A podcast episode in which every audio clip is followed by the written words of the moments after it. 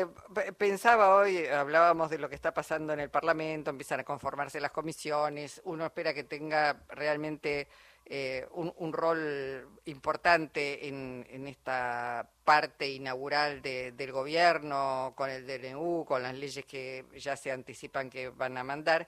Pero mientras tanto, también se presentaron, yo iba a decir como nueve, y levanto la cabeza y veo algunos portales eh, de los canales que dicen 11 eh, proyectos, eh, se presentaron proyectos, no, amparos contra, contra el DNU.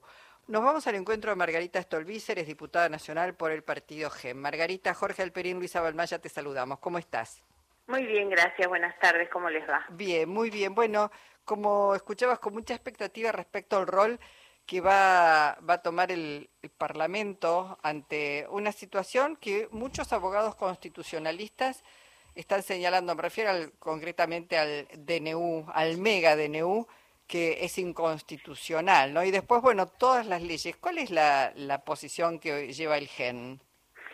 Bueno, primera cuestión, yo tengo la convicción más absoluta sobre la inconstitucionalidad del decreto.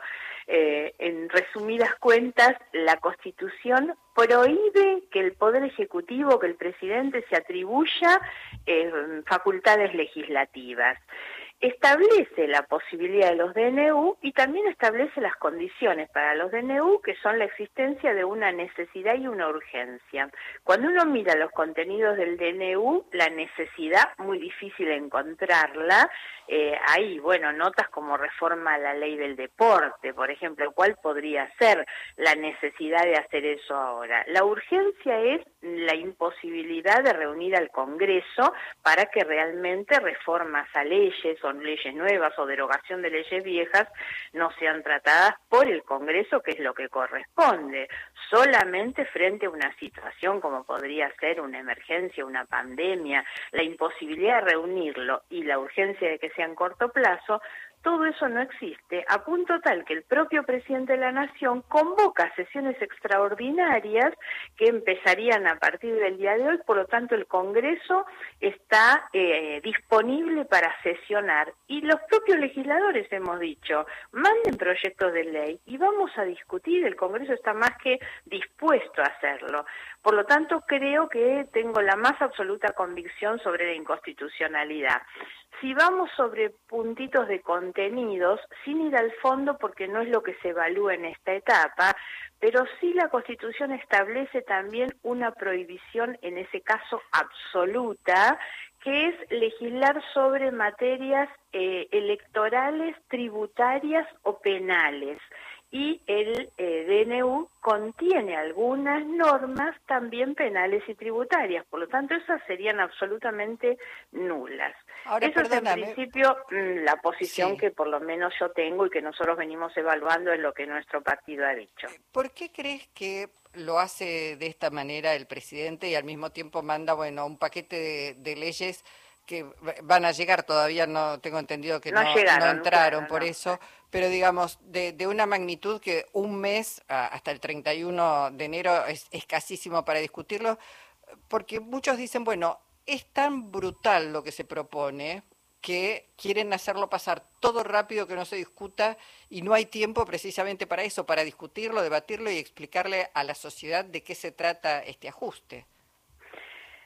Sí, te diría que la, la respuesta a tu pregunta es, es compleja porque uno tiene que tal vez incursionar hasta en el terreno de lo, de lo político, de lo psicológico, de eh, la especulación que puede tener todo esto, que es decir, como lo vienen diciendo ellos, a mí me llama mucho, la, no, no me llama la atención, me preocupa bastante esta posición casi de soberbia de creer que porque tuvieron el cincuenta y pico por ciento de los votos, yo creo que no tuvieron eso, los votos de Milei son el 30, pero bueno, pongamos que llegó a ganar con ese porcentaje alto, que eso le permite cualquier cosa. Y bueno, eso no es así. Y yo veo que hay una soberbia repetida, una prepotencia repetida eh, cada vez que se intenta decir, bueno, no. Y lo lamentable atrás de esto es un acompañamiento bastante generalizado de la población que cuando decimos algo enseguida nos escriben ahí en las redes, déjenlo hacer, déjenlo gobernar, le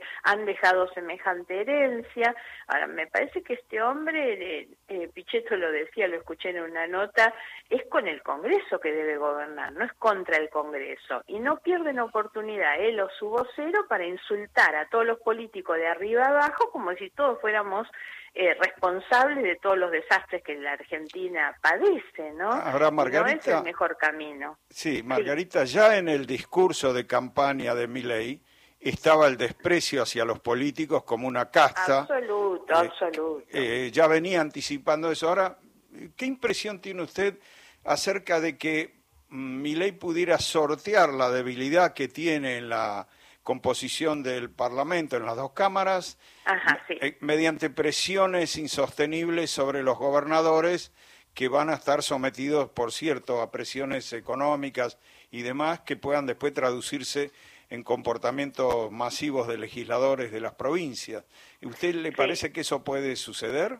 A ver, gracias por la, por la pregunta, porque me parece que eso ayuda a completar un poco el, el análisis. Primero, respecto del discurso de mi ley, eh, es tal cual, el discurso de campaña era el discurso de la casta, de la descalificación de todos, eso fue lo que la gente votó. Ahora, hoy este hombre tiene que saber que la campaña terminó, que no puede gobernar con ese discurso de descalificación de toda la política, porque no es real y además porque está obligado a cerrar acuerdos para poder gobernar.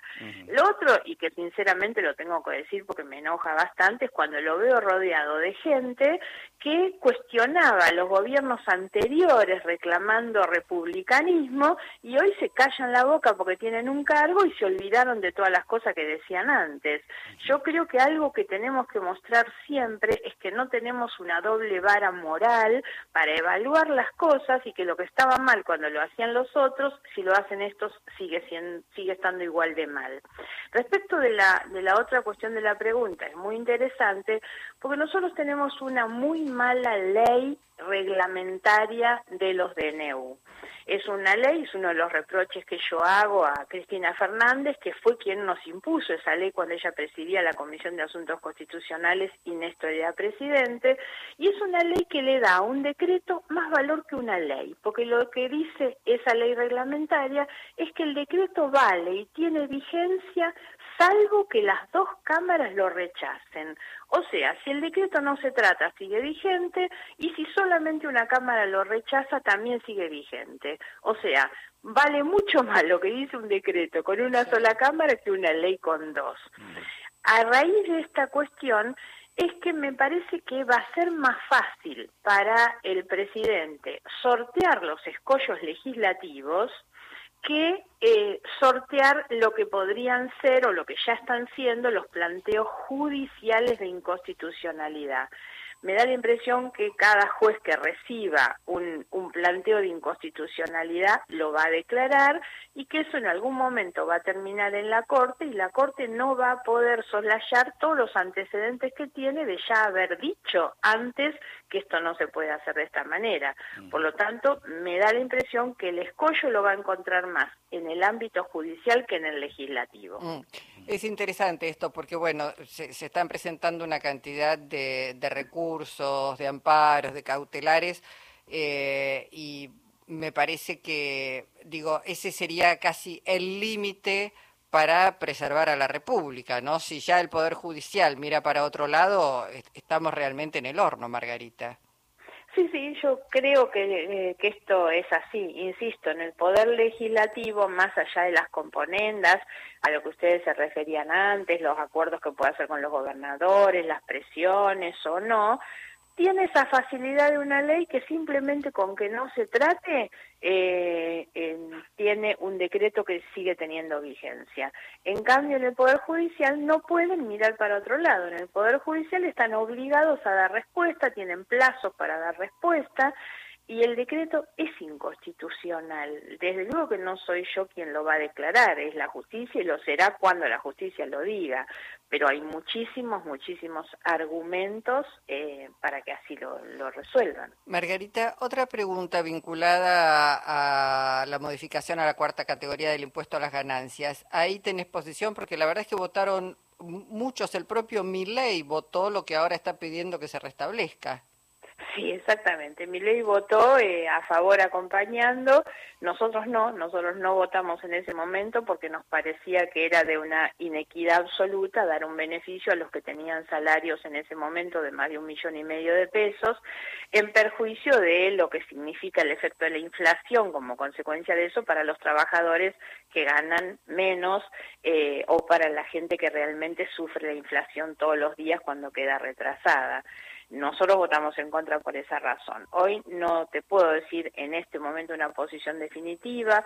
Voy a tener hoy mismo en la tarde una conversación con algunos de los gobernadores para ir viendo qué es lo que ellos plantean, porque también entiendo naturalmente que los gobernadores hoy están urgidos por sus propias finanzas y el impuesto a las ganancias es un impuesto coparticipable, no parece que hubiera voluntad para compensarlo por otro lado, así que, pero no Con el impuesto al cheque, el 50% del impuesto al cheque parece que... Es un malísimo impuesto, un malísimo impuesto. Pero viste que cuando ponen un impuesto lo ponen para que se quede, nunca... Claro. Eh, eh, es así y es muy mal impuesto. Así que, pero no, no te podría yo dar en este momento una posición definitiva, creo que analizaremos un poco, tampoco llegó el proyecto, mm. porque eso está dentro de la convocatoria, sesiones extraordinarias, que por ahora lo único que tenemos son títulos, digamos, así que falta ver eh, en, concretamente que el proyecto llegue, qué es lo que dice, y ahí analizaremos y tendremos una posición. Claro, al parecer la mayoría de los gobernadores eh, aclararon, porque Caputo les había atribuido decir que repongan el impuesto a las ganancias, eh, aclararon, creo que la mayoría, que no estaban pidiendo que repongan el impuesto a las ganancias, sino que apuntaban más al impuesto al cheque, ¿no? Sí, me parece, me da la impresión que eso es así porque lo he escuchado tanto de un gobernador como Puyaro en Santa Fe, por ejemplo, como lo he escuchado de los del sur, que tienen obviamente una industria petrolera que es importante también, así que, pero eh, insisto, cuando el proyecto venga, ahí lo vamos a analizar y a definir. Bueno, Margarita, gracias eh, por tu participación en Encuentro Nacional. No, de nada, gracias a ustedes y felicidades. Igualmente, buen año, por delante, gracias. Margarita Stolbizer.